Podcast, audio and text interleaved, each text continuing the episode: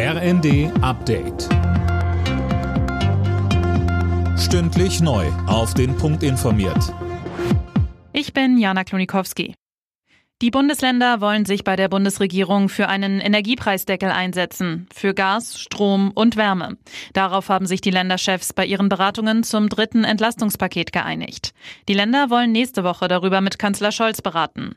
NRW-Ministerpräsident Wüst forderte eine faire Lastenteilung zwischen Bund und Ländern. Ähnlich äußerte sich auch Berlins regierende Bürgermeisterin Giffey.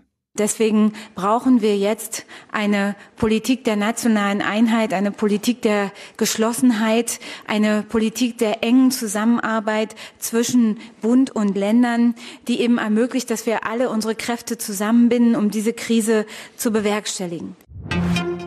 Bis die Lecks in den Ostsee-Pipelines Nord Stream 1 und 2 untersucht werden können, wird es noch ein, zwei Wochen dauern. Noch befindet sich zu viel Gas in den Leitungen, heißt es von der dänischen Regierung. Viele machen Russland für den Schaden verantwortlich.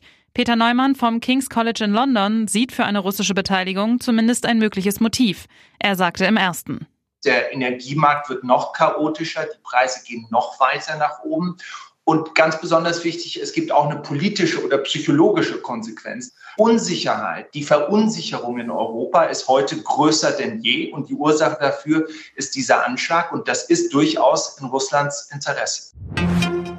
Verbraucherschützer warnen vor zu hoch angesetzten Abschlägen für Gas und Strom. In manchen Fällen stellen die Versorger mehrere hundert Euro mehr im Monat in Rechnung, als ihnen zustehen würde, heißt es von der Verbraucherzentrale Rheinland-Pfalz. Mit Windgeschwindigkeiten von 240 Kilometern pro Stunde ist Hurricane Ian in Florida auf Land getroffen.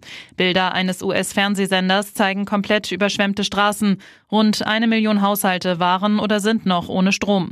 Der als extrem gefährlich eingestufte Hurricane hatte auf Kuba bereits schwere Verwüstungen hinterlassen.